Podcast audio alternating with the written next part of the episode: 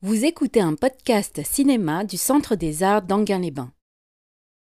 Bonsoir tout le monde, merci Jean-Paul. Effectivement, ce film, on le voit assez peu souvent. Et alors, euh, c'est valable pour tous les films euh, d'être meilleur sur grand écran, mais là, vous allez voir euh, pourquoi en particulier. En fait, il, date de 63, mais c'est d'abord, d'abord par rapport à tout ce qu'on a vu de Billy Wilder, c'est un film en couleur.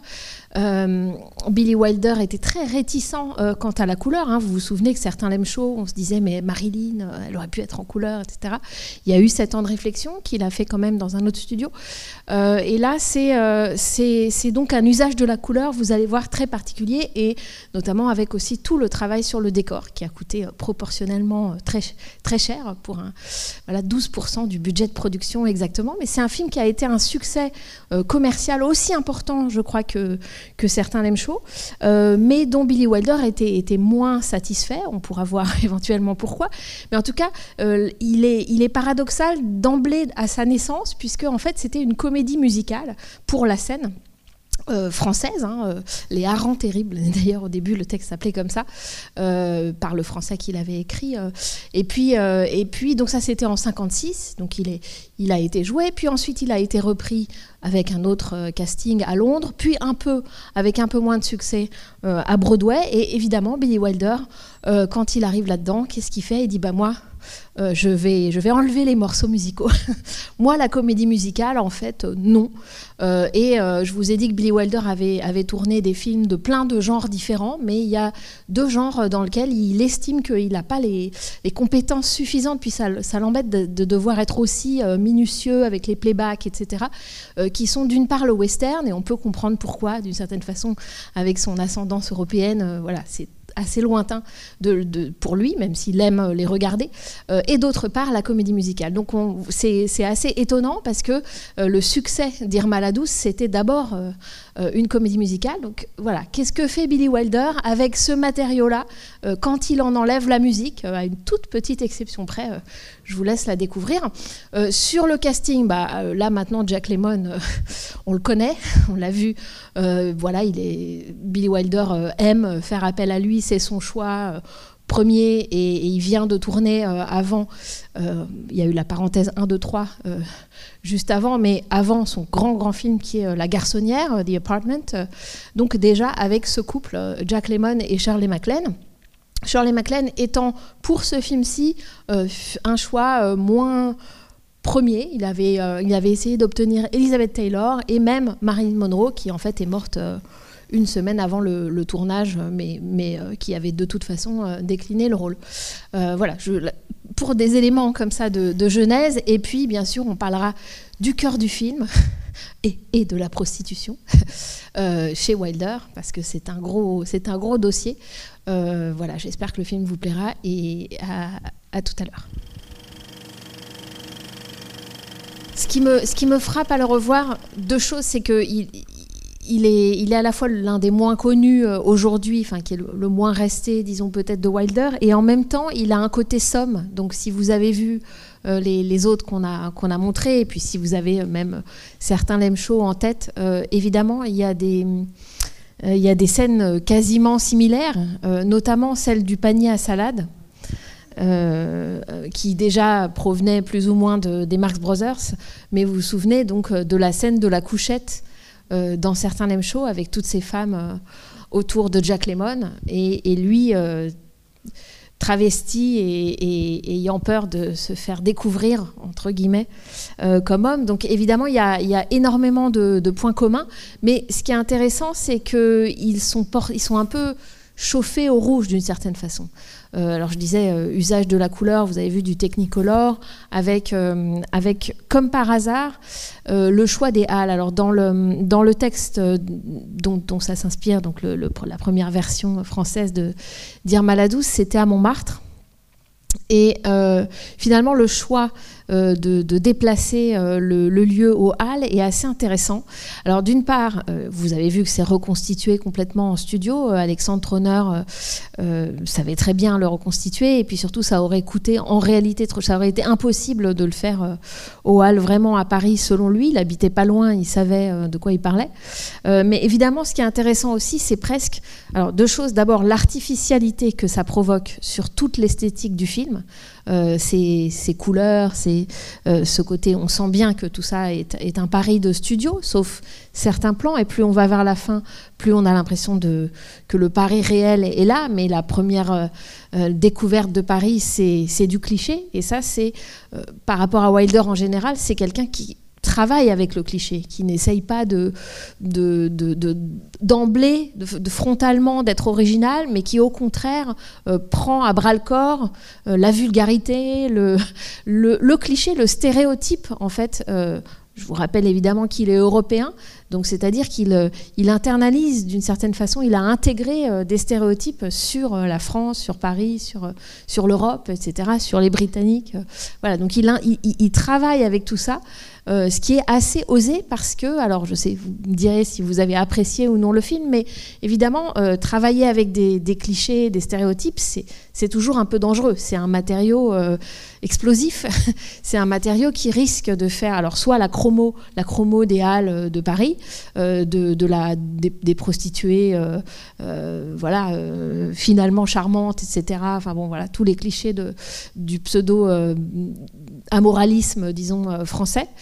Euh, donc voilà, on peut, on peut complètement euh, s'aliéner son public aussi parce qu'il faut une, euh, faut une texture, une, voilà, qui, à, laquelle s'accrocher. Mais ce qui est intéressant dans le traitement particulier qui est fait du décor et de la couleur et des costumes aussi dans le film et des accessoires, c'est que justement cet artifice s'ancre dans quelque chose de très matériel. C'est-à-dire que il y, y a des textures, il y a des matières, me semble-t-il, dont on se souvient, euh, et qui sont pas euh, réalistes effectivement, mais qui ne sont pas non plus dans ce que Wilder détestait, c'est-à-dire une forme de euh, vulgarité, mais aguicheuse pour le spectateur. c'est pas c'est pas ce travail-là. Et ce qui est fait, me semble-t-il, par exemple autour du verre. le fait que le, vert, cette couleur qui est associée tout le temps à elle, au point qu'elle pense habiller sa, sa fille, hein, bon, ça, ça fait froid dans le dos, évidemment, sur le, sur la reproduction de, du devenir euh, marchandise euh, de la femme. Hein. Si vous êtes venu voir pendant le cycle comédie musicale Gigi, hein, c'est un peu de ça dont on avait parlé, hein, de l'école des femmes, enfin comment élever euh, des, futures femmes prostituées. voilà, c'était déjà une question. Mais donc le verre associé à elle, vous remarquerez par exemple que c'est pas juste qu'elle est elle est tout le temps en verre, c'est que c'est du verre plus transparent, c'est-à-dire les bas, euh, la lingerie qu'elle a, le, la, comment on appelle ça, la liquette qu'elle s'achète et que l'autre ne regarde pas. Il y, a tout un jeu comme ça sur la transparence et puis qui, entre en, euh, qui fait sens avec le fait que par exemple lui, il a sa pudeur, il met tout de suite le, journal le papier journal pour cacher euh, sur, le, sur la fenêtre, etc. C'est des choses qu'on relit pas forcément comme ça, mais qui, euh, qui finissent par faire système. Et puis surtout, ce choix euh, des halles, euh, je pense que c'est aussi très bien vu du point de vue de cette matière, de cette matérialité. Au fond, c'est vraiment un matérialiste, Wilder, un matérialiste dans le sens où tous ces cochons, ces têtes de cette viande, ces, choux, etc., ont une existence très forte. Alors d'ailleurs, ils ne sont pas tous réels, puisque se posait le problème pour le décorateur qu'en en fait il avait déjà travaillé sur un autre film euh, dans les halles et que en fait tout ça pourrissait très vite. Et donc il a fait faire des moulages. Euh, donc heureusement, euh, toutes les carcasses ne sont pas réelles dans le, dans le film, mais évidemment qu'il y, a il y a un côté, c'est pas, comment on appelle ça euh, enfin, quand on le voit substituer une tête de porc à sa propre tête, enfin, euh, du point de vue plastique euh, et presque de la symbolique, c'est extrêmement marquant. Et le film parle quand même aussi de ça, c'est-à-dire de la chair, du commerce de la chair. Donc, évidemment, la viande au hall et la prostitution.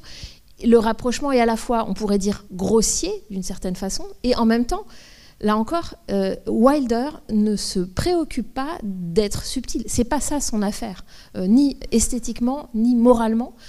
c'est pas la question d'être fin. Et en fait, ce rapprochement, ce matérialisme, à mon avis, va jusqu'à justement sa pensée de la circulation de l'argent et qui est quelque chose de très euh, mis en avant dans ce film-là, mais qui, euh, je vous l'avais dit pour d'autres de ses films, y compris son premier film euh, américain, cette histoire dont je vous avais parlé de, Ginger Rogers, qui, pour payer son billet de train demi-tarif, se déguise en petite fille de 12 ans, etc. Et il y a en plus une aventure qu'elle a avec un homme dans le train. Donc voilà, on frôle quelque chose de quasi prostitutionnel, mais de manière encore très euh, voilà, très, très lointaine. Euh, ici, on y est. Enfin, là, euh, c'est, on aborde ça de front et en plus, on a cette proximité des halles. mais là où c'est intéressant, c'est que c'est donc dans un système économique qui est ici pensé, enfin une espèce de peut-être de vulgate marxiste, ne sais pas. Donc par le, ce fameux professeur, ancien professeur de la Sorbonne, qui est le, personnage de, Moustache. mais donc voilà, qui expose euh, la circulation de l'argent, avec l'histoire des 500 francs, des 500 francs qui sont censés revenir à leur euh, euh, à la case départ. Et évidemment, en fait, c'est pas comme ça, puisque ce qui ne fonctionne pas dans le système, c'est que le prolétariat doit mourir, doit, doit s'épuiser au travail, en fait. C'est-à-dire qu'il a, on pourrait dire, il a inventé un système tout à fait capitaliste, euh, disons, euh, euh, sans reste, enfin, qui devrait fonctionner comme un joueur, comme un, comme un joueur qui aurait une martingale. Et puis, en fait, il a oublié le travail. Or, or qu'est-ce qu'on voit du travail euh, dans le film, alors vous pouvez me contredire, je le dis comme ça, mais moi je le perçois comme ça, mais euh, c'est qu'en fait, il y a une, je trouve assez beau cette symétrie qu'il y a entre elle qui travaille en tant que travailleuse du sexe, on dirait aujourd'hui, euh, et, lui qui travaille qui s'épuise aussi à un métier entièrement physique de, quand, il porte toutes ces, carcasses et ces, et ces choux. Et je trouve que, voilà, là encore, il y a en fait le vrai la vraie circulation, les vrais vases communicants, ils sont moins entre euh, ces billets euh, qui sont censés revenir euh, à la case départ que entre son travail à elle, qui baisse, puisqu'elle a ce client unique, et son travail à lui, qui la nuit augmente jusqu'à ce qu'il puisse plus en fait faire l'amour. Donc c'est une espèce d'économie libidinale aussi, puisque du coup le cœur même de leur relation désirante ne peut plus fonctionner. Donc euh, je trouve que ça, c'est quand même quelque chose de très euh, construit et euh, de très vibrant, disons, dans le film. c'est pas juste une petite allusion lors d'un dialogue, c'est vraiment tissé tout au cours du film.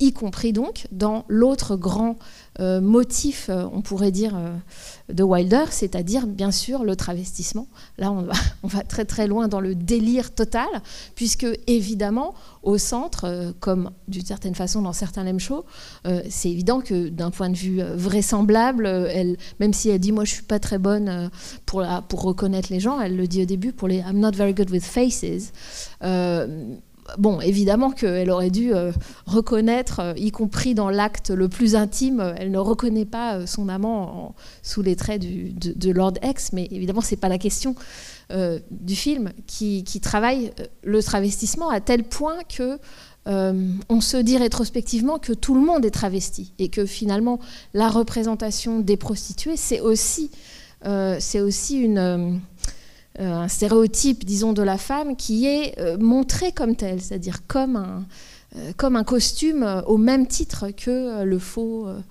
le faux, lord britannique ou le policier. Il me semble, enfin que on est à ce niveau de délire, enfin ou de d'artifice et non pas une représentation réaliste. Alors il y a des petits, là où c'est subtil, c'est qu'il y a des il y a des petites saillies euh, de justement un peu ironiques, un peu parodiques, de, de mélodrames des bas-fonds, euh, d'une certaine façon, puisque euh, lui, quand il se met à travailler, on pense à ça, c'est-à-dire qu'on pense à une vraie situation mélodramatique, hein, qui, serait, qui serait obligé de se tuer au travail pour pas que sa compagne retourne sur le trottoir.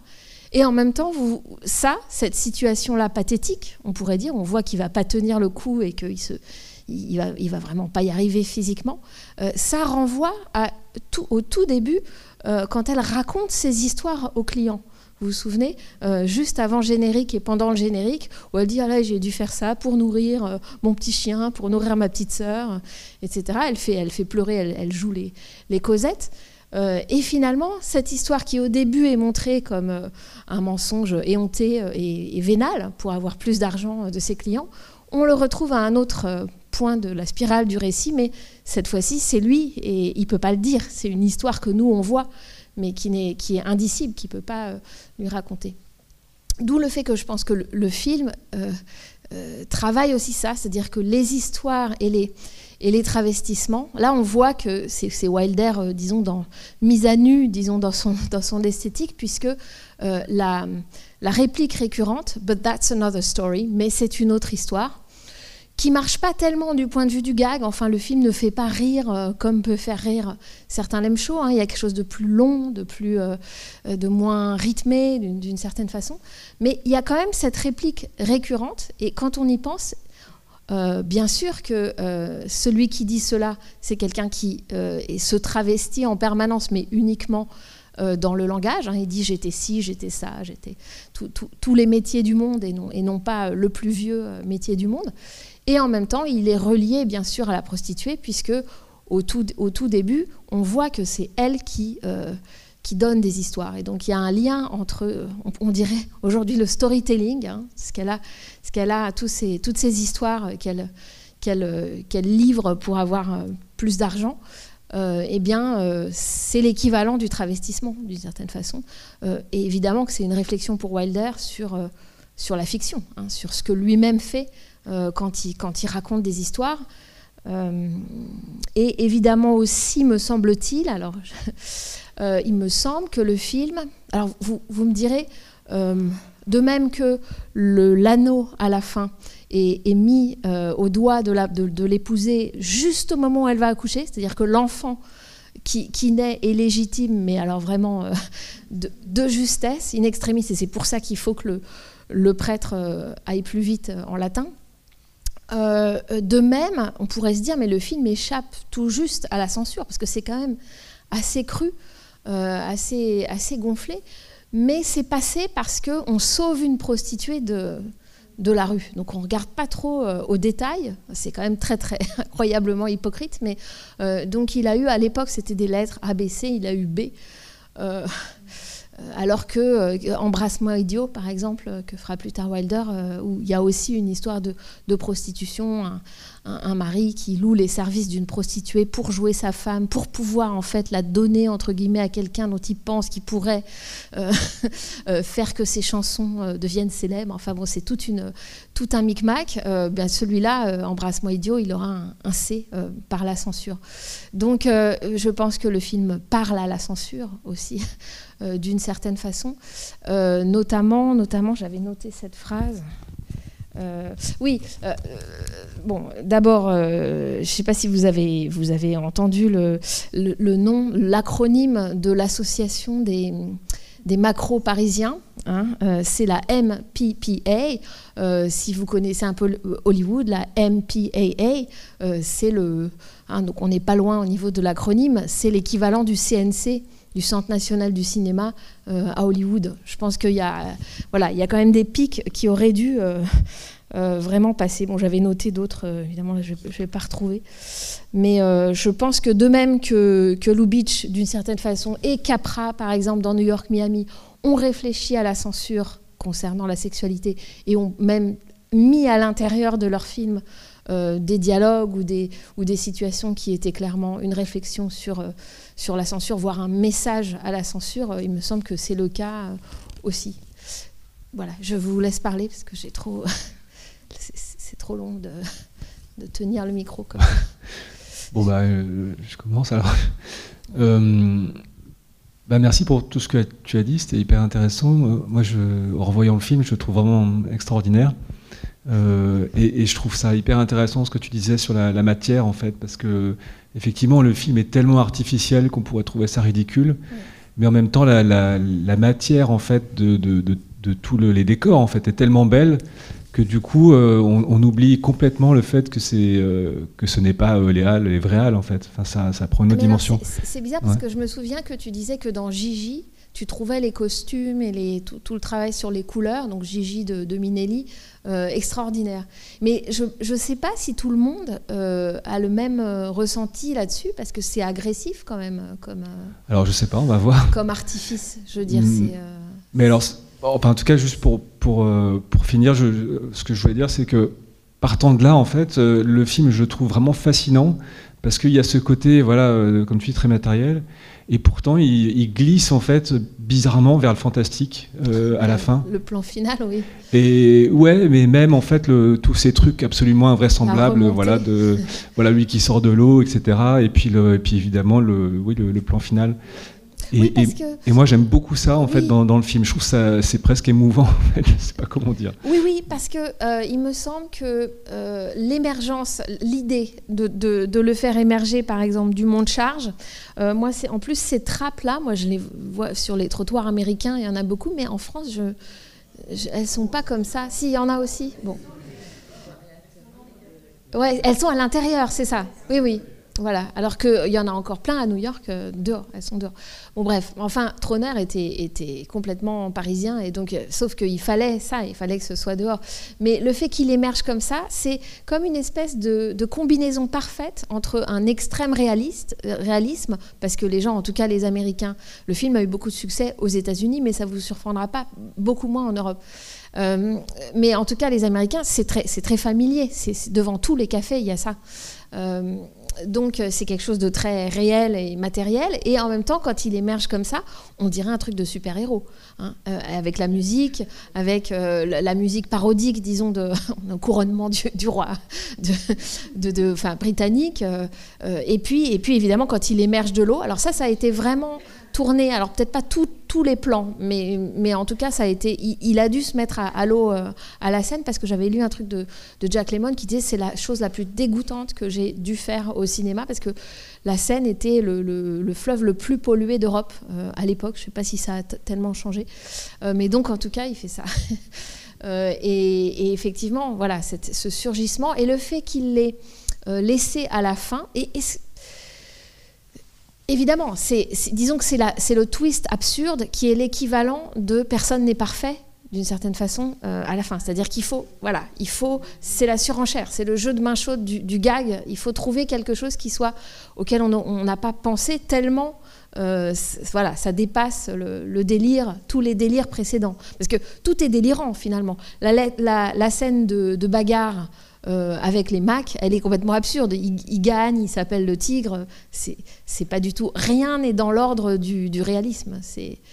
Euh, mais oui, euh, je pense que c'est aussi une marque de, de modernité. Alors qu'on se disait, alors c'était pas pour certains Lem Show, mais c'était pour euh, Ariane. On se disait que mais c'est bizarre, c'est en 57 ou en 59, je sais plus, Ariane.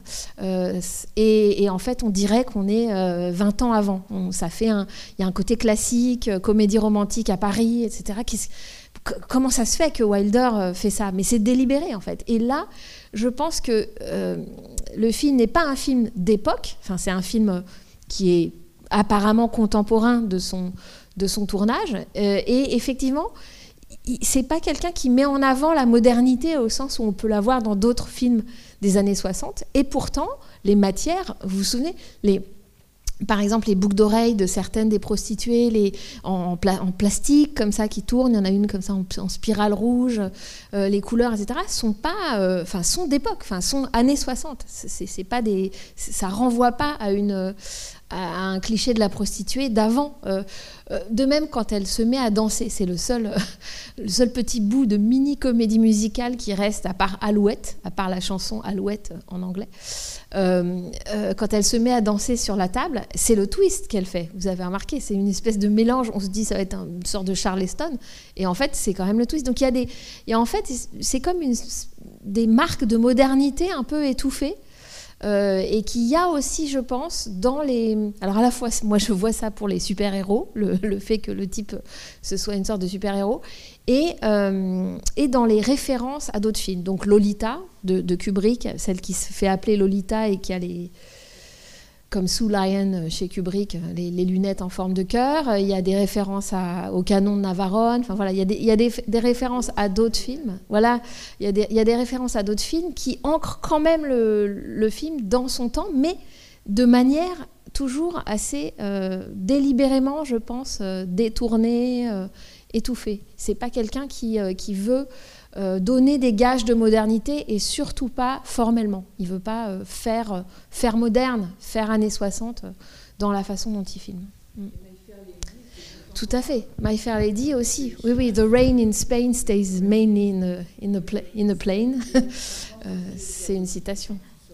Les Alors, si tu veux prendre la parole, Martine, je te prie de prendre le micro, s'il te plaît. La dame en vert. bon, pour la dame en vert, le micro. Irma la pas douce.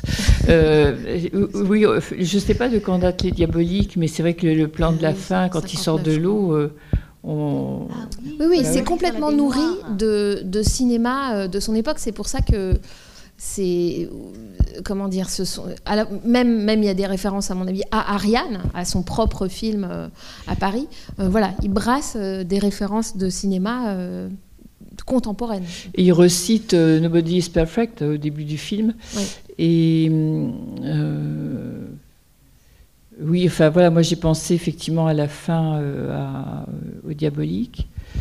oui, il y, a, beaucoup de références.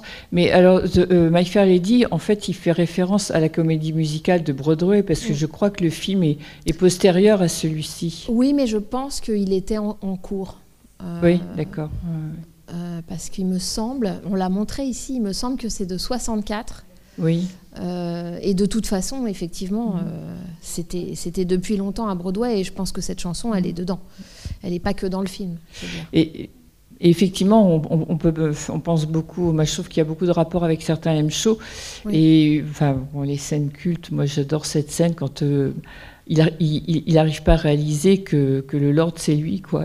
Ah oui, oui, ça c'est excellent. Ah oui, cette scène, elle est géniale. cette scène, disons, de la dissociation, euh, c'est-à-dire quand on va trop loin, on, a tellement réussi son déguisement, en fait, qu'on est passé de l'autre côté, hein, d'où qui justifie la dernière scène du film, au fond. Euh, c'est évidemment euh, exactement hein, une réplique euh, une réplique au sens de duplication de la, de la scène de, certains Lem Show, où il se fait proposer en mariage et même quand il dit il enlève sa perruque et qu'il dit mais tu vois bien je suis pas une femme euh, euh, voilà et je suis un homme bien personne n'est parfait. Donc on continue à vouloir l'épouser. Et c'est ça. C'est-à-dire qu'à un moment passé les bornes il n'y a plus de limite lui-même est pris. En fait c'est le schéma narratif de quasiment je pense tous les Wilder et de plus en plus, ça devient, euh, plus, on avance en temps et plus ça devient euh, faisandé, je dirais, comme, euh, comme schéma narratif, c'est-à-dire des combines, on peut, on peut dire. Hein. je fais référence là à un film qui fait après, encore avec Jack Lemmon, qui est La Grande Combine, et qui est que, en fait, les gens s'inventent justement des histoires, des scénarios dans lesquels ils s'insèrent, ils, se présentent, ils se, pour s'arranger pour s'arranger en fait, pour s'arranger avec la vie, pour mentir, pour pouvoir obtenir euh, des choses, de l'argent, enfin voilà, pour, ils se font des systèmes, quoi, des petits, des arrangements. Euh, et en fait, la vie normale, quoi, comme nous tous, juste un peu plus compliquée. Euh, et en fait, ils sont pris à leur, à leur combine, ils sont pris à leur propre piège et ils n'arrivent pas à s'en dépatouiller. Donc c'est le cas dans, certains lem shows euh, où c'est très bien qu'ils soient travestis parce que comme ça, ça leur permet euh, d'échapper aux gangsters, mais ensuite ils s'aperçoivent qu'ils doivent vivre comme l'autre moitié de l'humanité, se faire tripoter dans les ascenseurs, se faire harceler, euh, etc. Et donc là, ils s'aperçoivent que bah, ils se sont mis dans de, dans de beaux draps parce que être une femme, en fait, ça, ça implique d'autres complications. Là, c'est pareil. Euh, donc à chaque fois, on a voilà des pareil le type dans, Embrasse-moi idiot dont je vous parlais. je vous résumais le film, c'est très compliqué. Évidemment que tout ça euh, entraîne des quiproquos, des, ça fait des nœuds, ça fait des nœuds scénariques. Et, et, à chaque fois, donc il enferme son personnage dans un scénario dont en fait il n'est pas le maître. Et vous remarquerez que dans ce film-ci, le maître, entre guillemets, le metteur en scène, c'est Moustache. C'est Moustache, oui. Ouais, c'est l'alter ego, disons, du metteur en scène, c'est Moustache, et que c'est intéressant dans la réflexion sur qui organise quoi, enfin, qui met en scène qui et qui tire les ficelles, parce que lui, en fait, il peut pas s'empêcher de dire, mais c'est un génie. Et en fait, enfin, c'est du génie. Et l'autre croit qu'il parle de, de, Jack Lemmon. Et en fait, euh, non, il parle de lui-même. C'est moi l'auteur. Euh, mm. C'est génial. Et on s'aperçoit ensuite que ce qu'il disait au Mac à Hippolyte était en fait un piège qui lui tendait pour qu'Hippolyte apporte la police euh, près de la scène. Donc c'est encore un, voilà, un, récit enchâssé pour, pour, se, comment dire, pour se libérer du piège qu'on a soi-même élaboré en croyant qu'il allait nous libérer et puis on s'est fait enferrer. Il faut un autre récit, hein, c'est toujours ça, euh, that's another story, il faut une autre histoire euh, pour le re-raconter différemment, et en l'occurrence, la dernière histoire ou l'avant-dernière histoire, c'est ça, c'est-à-dire le refaire un personnage. Je pense que c'est ça, il parle vraiment de ça, de l'écriture, euh, recréer un personnage, c'est la résurrection, disons, d'un personnage. Écrire un, personnage, le faire émerger euh, c'est ça un personnage, c'est euh, un parapluie, euh, une moustache. Ça, ça m'a quand même fait penser, alors parce que peut-être parce que le Lord a ce, ce, bouc et cette moustache, ça m'a fait penser à Siletsky, hein, le dans la scène la plus géniale de Lou Beach, si vous êtes venu voir ou revoir To be or not to be, hein, cette histoire de barbe qu'on tire, qu'on tire pas, qui est vraie, fausse, enfin voilà. Je spoil rien pour ceux qui l'ont pas vu parce que c'est le genre de truc qu'on oublie tellement la façon dont c'est amené que de toute façon quand on le revoit on trouve ça génial. Euh, mais euh, moi je pense que Wilder se, souvient de cette intrication incroyable qu'il y avait autour de, de Siletsky, euh, du vrai faux espion à vraie fausse barbe. Oui, puis la, scène qui est drôle aussi, c'est lorsqu'il euh, dit qu'il va l'épouser et qu'elle lui répond mais je peux pas, euh, peux pas me marier. Euh. pourquoi? Bah, Parce que t'es pas le père. donc il est pris dans, son propre piège. Finalement, ça fait rien, je t'épouse quand même. Oui, mais alors là où c'est plus encore mieux tressé, je pense que c'est parce que il met un personnage euh, d'emblée dans des codes euh, qu'il ne connaît pas et qui sont les codes, on pourrait dire, de l'honneur, enfin, euh, les codes de, du monde, du milieu de la prostitution, avec en fait, qui est l'inversion. Hein, là encore un grand procédé euh, wilderien, mais on retrouve ça chez Hawks euh, aussi, à savoir euh, dans le milieu, dans la pègre, c'est la femme qui travaille et c'est un honneur que son mari ne travaille pas parce que ça veut dire que donc elle a suffisamment de clients pour entretenir son homme, etc. Et bon, il sait très bien que c'est un cliché, Wilder. Il sait très bien qu'il joue avec quelque chose, voilà, qui est très limite et qui en, voilà qui correspond pas à une réalité absolue sociologique. Pas c'est pas Godard qui va chercher des, reportages sur la prostitution et qui fait vivre sa vie. C'est pas ça. Euh, mais en même temps, c'est intéressant pour lui, à mon avis, ça, ce, milieu et ces codes-là ou ces codes présumés sont intéressants parce qu'ils inversent un autre cliché que lui voit clairement comme un cliché euh, et qui est euh, la housewife, qui est le fait que que la femme ne travaillerait pas parce que son homme travaillerait. Donc pour lui, c'est autant un cliché l'un que l'autre, donc il peut tout à fait l'inverser. Et c'est, le film, quand même, pendant très longtemps, raconte ça, c'est-à-dire l'immersion de ce personnage, entre guillemets, naïf, enfin Jack Lemmon, euh, dans tous les, dans tous les films, pas seulement de Wilder, dans les Q-corps dans lesquels il, débute, il y a quand même cette part de, de, candeur, d'américain un peu qui est blank slate, hein, qui, est une, voilà, qui est une plaque comme ça qu'on peut impressionner. Et euh, le policier, c'est ça. C'est quand il arrive dans, c'est vraiment le défilé. quand il arrive dans cette euh, dans cette rue, euh, c'est ça. Il va apprendre les codes un à un. et là où c'est burlesque, et ça c'est très Chaplin. Wilder aime beaucoup Chaplin, non seulement la démarche avec la avec la matraque, ça fait penser à Chaplin, mais tout simplement aussi le fait de le système même du burlesque, c'est-à-dire que non seulement il se fait pas démolir, enfin, finalement, il se fait pas démolir par Hippolyte, mais en plus, la suradaptation, hein, le personnage qui a l'air le plus physiquement faible, bah, en fait, il va, il va dominer, il va devenir euh, le président des macros. Donc il y a toujours cette inversion. Je pensais pas à cette scène, je pensais à la scène de la fin où elle, elle ne sait pas qu'il est le personnage, sais ça. Euh, et alors, je voulais savoir. Oui, ça, ça inverse. Oui, je disais ça parce que euh, là où c'est aussi drôle, peut-être cette scène, c'est drôle parce que c'est effectivement lui-même le père. Ben oui. Mais, mais c'est drôle aussi parce que euh, finalement, il montre une prostituée qui, moralise, euh, pour qui mm. c'est très. Alors qu'elle-même est née euh, mm. sans out of wedlock, mm. hors mariage, etc., et qui en fait met les points sur les i. Effectivement, comme on pense à To Be or Not To Be, est-ce que Billy Wilder, il était scénariste sur, sur to, Be or Not To Be?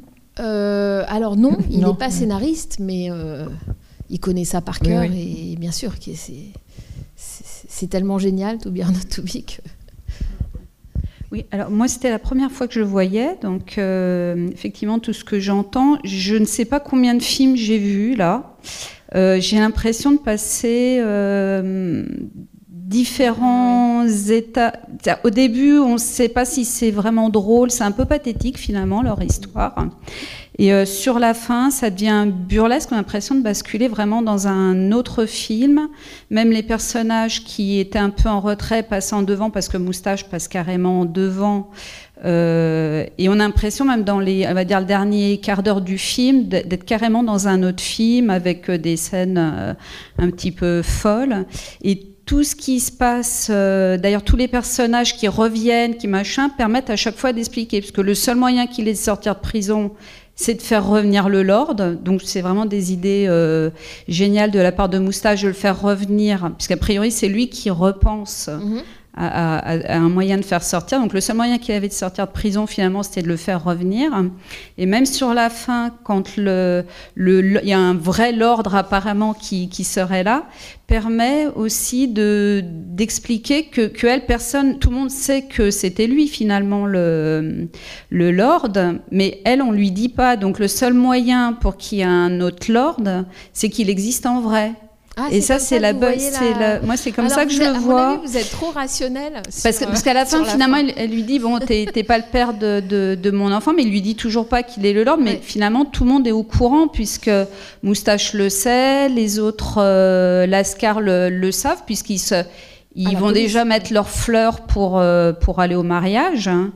Et euh, en fait, la seule qui sait pas que, qui faisait les deux personnages et qui le saura jamais, euh, c'est elle, puisqu'on se dit à un moment, il y a bien quelqu'un qui va lui dire quand même que, c'était lui, puisque ça se dit à aucun moment.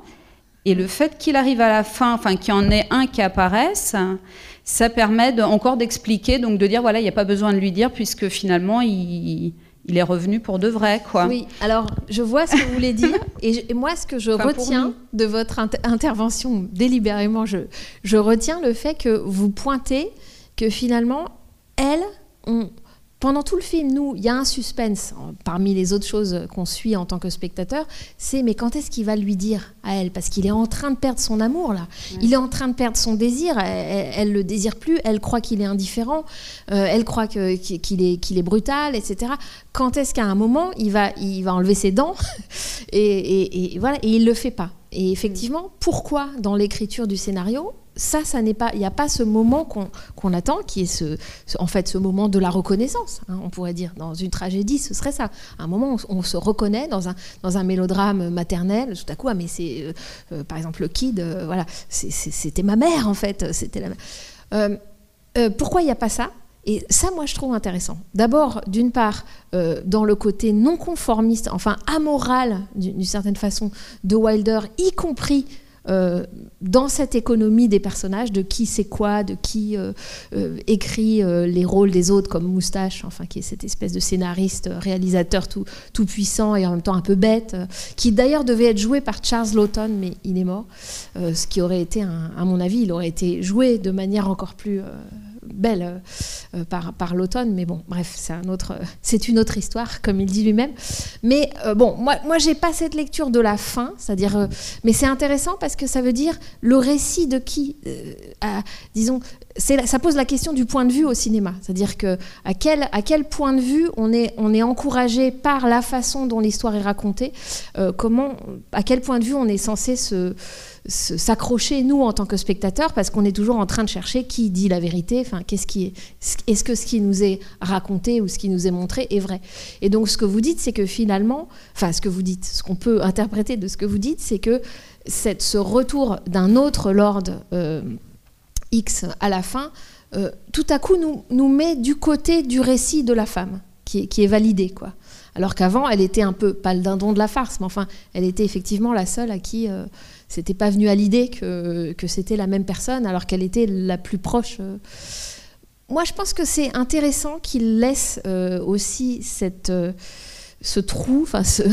ce, point aveugle pour le personnage d'Irma, parce que justement, il faut qu'elle reste. Alors, c'est peut-être un hommage à Lubitsch, d'une certaine façon. Il faut peut-être qu'elle reste la, la, femme qui aime, qui aime deux hommes, d'une certaine façon et non pas euh, ce côté très péribourgeois, comme il, comme lui a dit plusieurs fois, de, tout remettre ensemble. Hein. que tout rentre dans l'ordre, que les deux moitiés euh, de Jack Lemmon, que les deux moitiés euh, soient trop remises ensemble. Moi, quand même, je vois ça. C'est-à-dire que même la fin de certains Lem c'est aussi ça. C'est-à-dire que le type, il est à la fois un homme, il le dit, et il est à la fois une femme, puisqu'il va pouvoir être épousé. Voilà. Il ne faut pas que ça rentre dans l'ordre.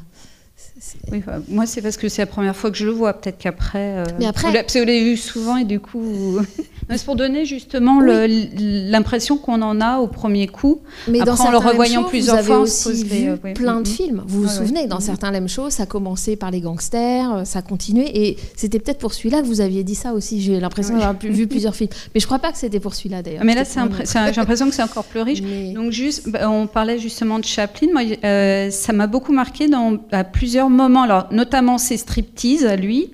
Et quand il s'évade de la prison, j'ai trouvé que c'était très film muet. On a l'impression qu'il y avait un film, dans, comme si on faisait. Euh, bon, on arrête le film, on vous montre un petit moment, un petit truc. Euh, et, et ça me faisait beaucoup penser au muet entre la musique et la façon de déplacement, notamment quand il se, quand il s'évade de prison avec le, le truc. Et c'est vrai que ça projette dans d'autres films. Ça fait un peu bizarre dans le.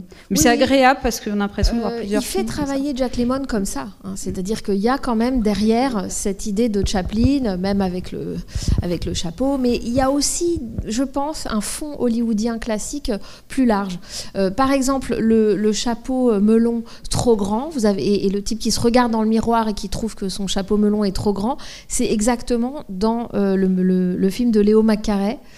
Euh, qui est cette sacrée vérité avec Cary Grant, film génial, comédie, comédie de remariage génial, où c'est exactement ça. Il prend le chapeau en fait de celui qui croit est son amant et puis il le met et donc il voit que bah, que c'est pas le sien et bon bref donc euh, il y a par exemple ça peut aussi venir de ça je dis pas je certifie pas que ça vient de ça mais ou de même le striptease ce que vous appelez le striptease effectivement qui est qui est un plan assez long quand même. Enfin, c'est assez long, c'est voire pénible. Enfin, euh, ça fait penser au striptease de Clark Gable, enfin striptease, au déshabillage de Clark Gable euh, dans New York, Miami, euh, quand, il, quand il dort dans la même chambre de, motel que Claudette Colbert et d'une certaine façon qu'il la menace euh, d'aller plus loin euh, dans son déshabillage du soir.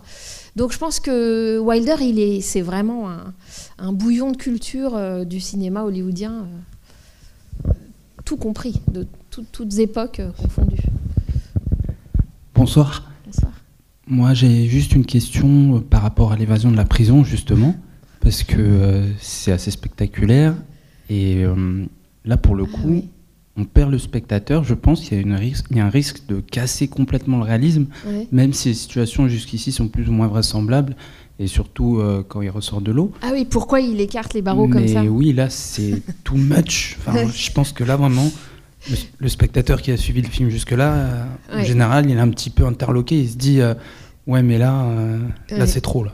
Mais c'est intéressant que vous, vous ayez tenu jusque-là, j'allais dire, parce qu'il y a des spectateurs qui, dès le début, dans la rue euh, Casanova, bon, en plus la rue Casanova, bon, qui est un peu l'équivalent de la rue Saint-Denis, mais euh, euh, déjà, cette espèce d'étalage, enfin, de mise en rapport des étals, des halles et puis des étals féminins et leur posture complètement outrée, pour certains, c'est déjà trop. Donc, vous voyez, vous, vous avez tenu jusqu'au moment où il écarte les barreaux, mais on pourrait tout à fait, euh, à plein d'autres étapes, euh, dire non, mais là, le délire, euh, ça, va bien, quoi. Ou bien, justement, le fait qu'elle ne reconnaisse pas le lord anglais, ou bien. En fait, quand on essaye de mettre comme ça des.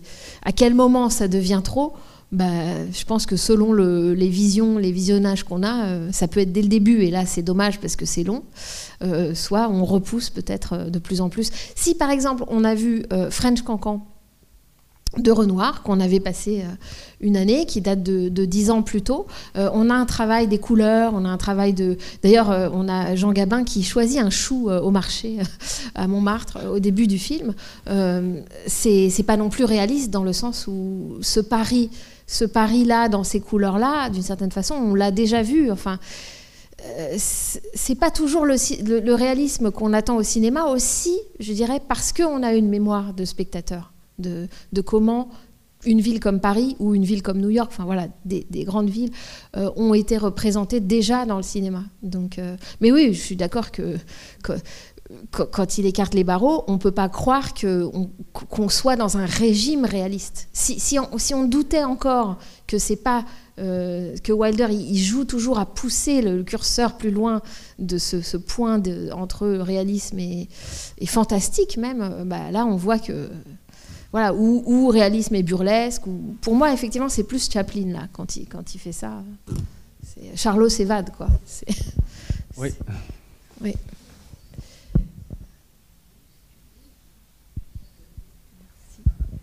Oui, j'aurais une question euh, par rapport à la scène à l'hôtel où elle va euh, soigner, entre, entre guillemets, euh, ses problèmes sexuels en l'allongeant. Et bon, ah et est-ce que c'est une allusion à la psychanalyse? Parce que quand je vois le, le Lord allongé, je me dis, mais on croirait que c'est Freud qui est allongé, donc c'est la. Enfin, c'est inversé, quoi. Voilà. Alors, je sais pas si. C'est beau toutes nos projections. on va faire un film avec. Voilà, je ne sais pas s'il faisait une allusion à, alors, à ça. D'abord, j'adore votre idée de la psychanalyse, qui est quand même très particulière.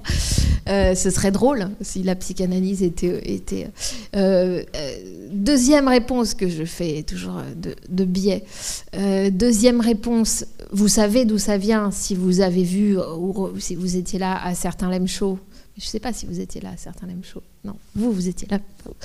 Euh, il y a cette scène dans le yacht euh, où Tony Curtis joue un impuissant. Hein, et, alors, il dit pas le mot impuissant, mais enfin, il, est vraiment très très direct euh, aussi auprès de Marilyn Monroe et où Marilyn Monroe s'emploie avec forte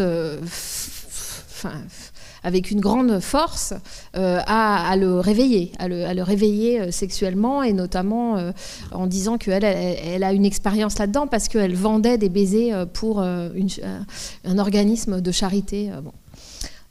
donc c'est exactement, quand même, la scène est, calquée là-dessus. C'est pour ça que Irma la Douce, d'une certaine façon, on pourrait dire recycle, mais on peut aussi parler de, politique des auteurs. Enfin, c'est normal, on fait, on fait un peu toujours le même film, qu'on soit Hitchcock, Truffaut ou peut-être pas Godard, mais en tout cas euh, euh, peut-être Wilder. Voilà, c'est normal, on revient toujours à ses propres.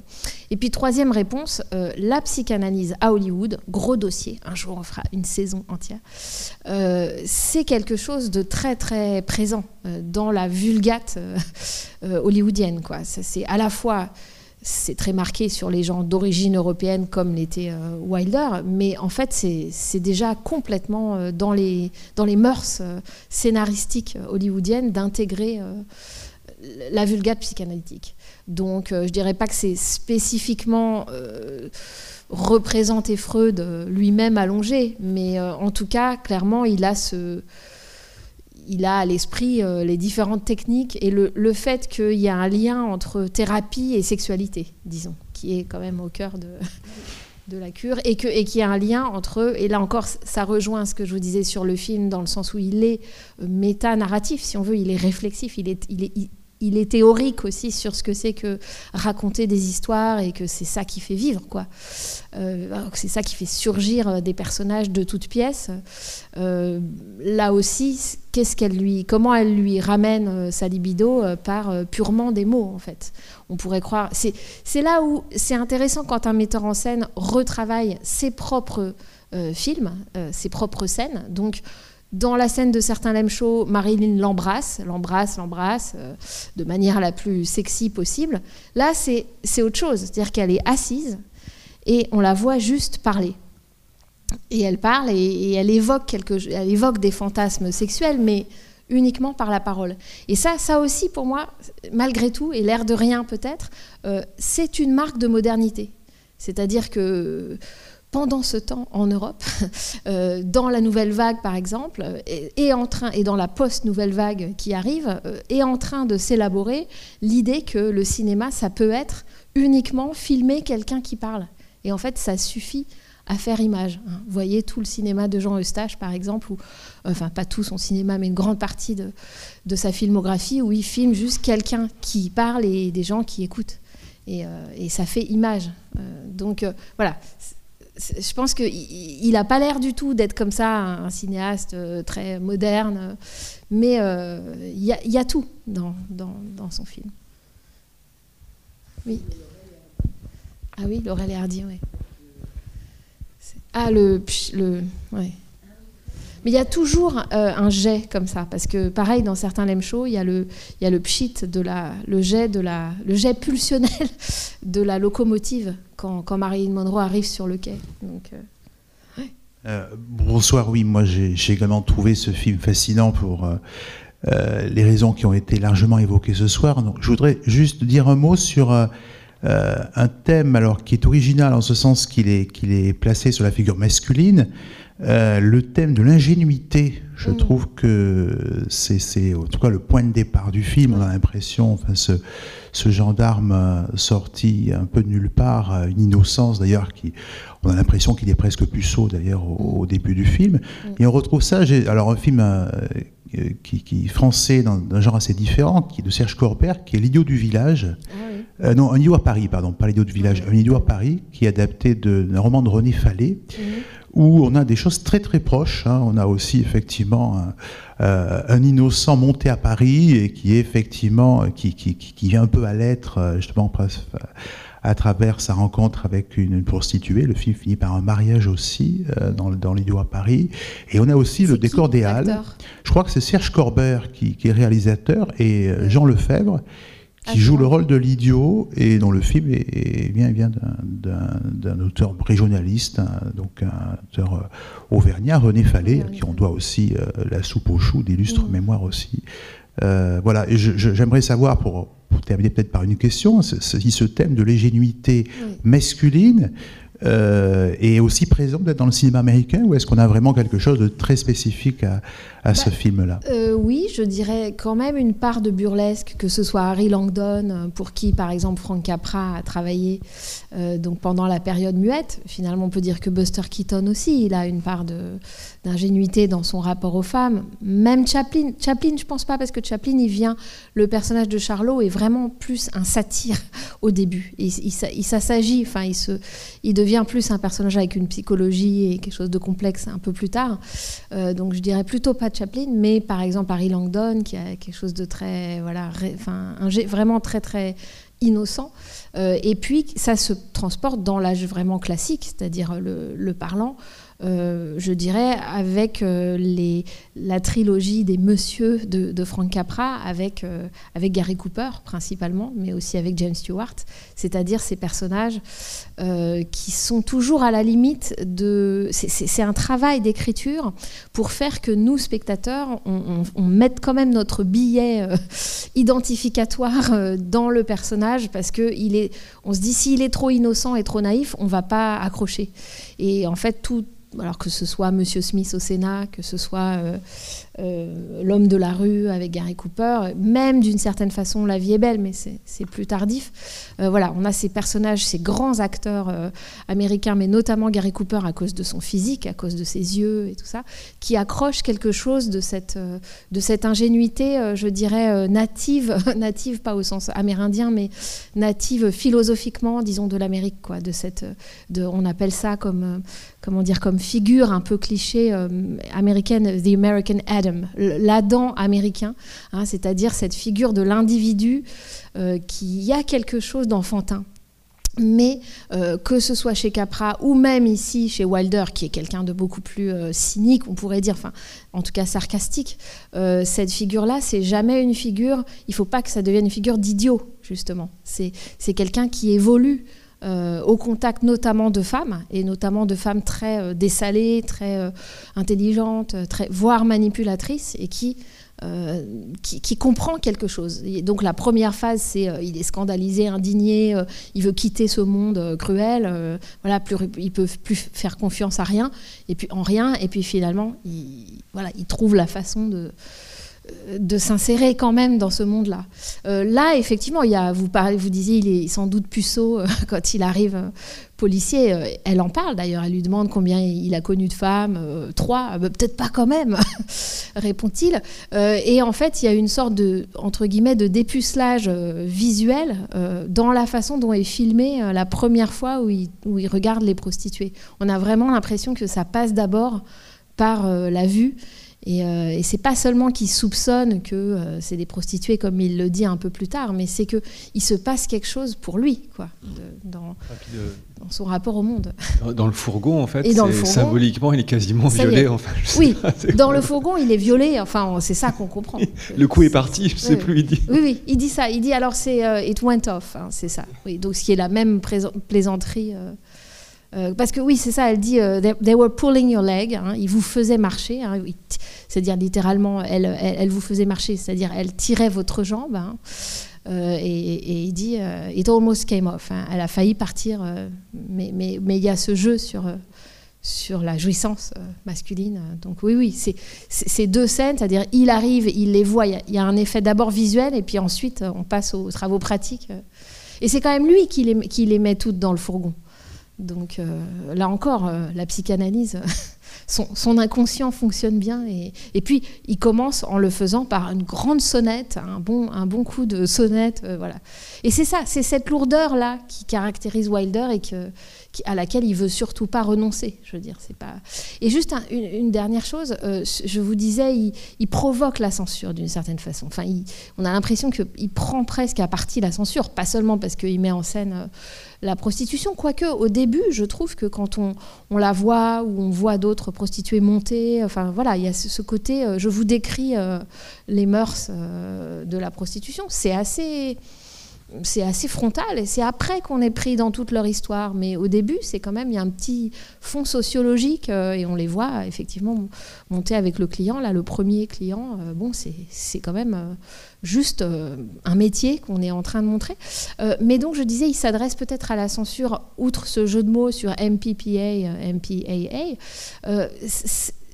quand Moustache dit et, ensuite, euh, Jack Lemmon va le reprendre à son compte.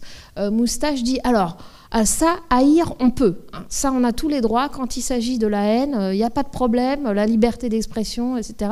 Mais par contre, l'amour, alors là, non, tout de suite. Et finalement, cette, réflexion-là, elle, est très, intéressante. Parce que le film de guerre, le film, ça, il n'y a pas de problème, la censure. Euh, euh, mais par contre, euh, le Code ACE va régimenter les, minutes du, baiser, ce qu'on peut voir, ce qu'on ne peut pas voir. Outre le fait qu'ils finissent par un accouchement, qui est aussi l'une des, actions qu'on ne peut pas montrer dans le Code ACE, voilà, je pense que là, il est en train de dire quelque chose à la censure. Oui, c'est ça. Oui, oui. Euh, il y a toujours ces deux... Enfin, toujours. Euh, dans les films, disons, les plus intéressants, et en tout cas dans ceux de Wilder, euh, il y a quand même toujours cette, capacité à, à, dire quelque chose du cinéma en même temps qu'on on, montre des personnages qui, ont, qui vivent des aventures. Si, si, si le film arrive à faire les deux, je trouve qu'il y a quelque chose de très, de très satisfaisant et qui n'est pas de l'ordre de la, me semble-t-il, de la surinterprétation folle. Enfin, ces gens ont travaillé énormément à l'écriture euh, de, leurs films et, le Hollywood classique est très, est très auto-réflexif au fond. Et ça va se détériorer, ça va se dévoyer, si vous voulez, en, choses beaucoup plus théoriques et, voyantes, mais, mais ça n'a pas besoin. Ça peut rester euh, à, ce, à ce stade, je pense. Oui. En fait, je ne sais pas si vous êtes familière avec la notion de fonction fatigue en linguistique. De pure relation à l'autre. C'est ça. Et euh, pour moi, moustache, c'est une fonction fatigue sur patte. En fait, euh, bon, fonction fatigue, c'est la manière dont l'auteur va parler au lecteur, mais directement. Et ça peut se, et ça peut se, et, et, voilà. Et, ce que je voulais dire, en fait, c'est euh, si je voulais moi, ce qui m'intéresserait là, parce qu'il n'a aucune utilité naristique, euh, narrative. Mhm. Moustache, aucune. Euh, son petit truc, ça, ça, pourrait être des coïncidences, ça pourrait être des trucs. Lui, il n'a aucun rôle. À part, mais, mais je vois dans cette inutilité mhm. la double utilité du langage, euh, justement, qui, parle à celui qui l'entend finalement. et et, voilà. Et, d'ailleurs, c'est un travesti à la base. Euh, il n'a pas de moustache. Il se les fait pousser pour. Et, pour moi, euh, ça symbolise, ça symboliserait euh, l'incarnation de Wilder à travers son propre film. Oui, oui. voilà. Oui, oui, je suis d'accord, effectivement. Et euh, il est effectivement dit, vous vous souvenez, euh, ça, coûterait, ça coûtait moins cher de se faire pousser la moustache que de, que de changer l'enseigne.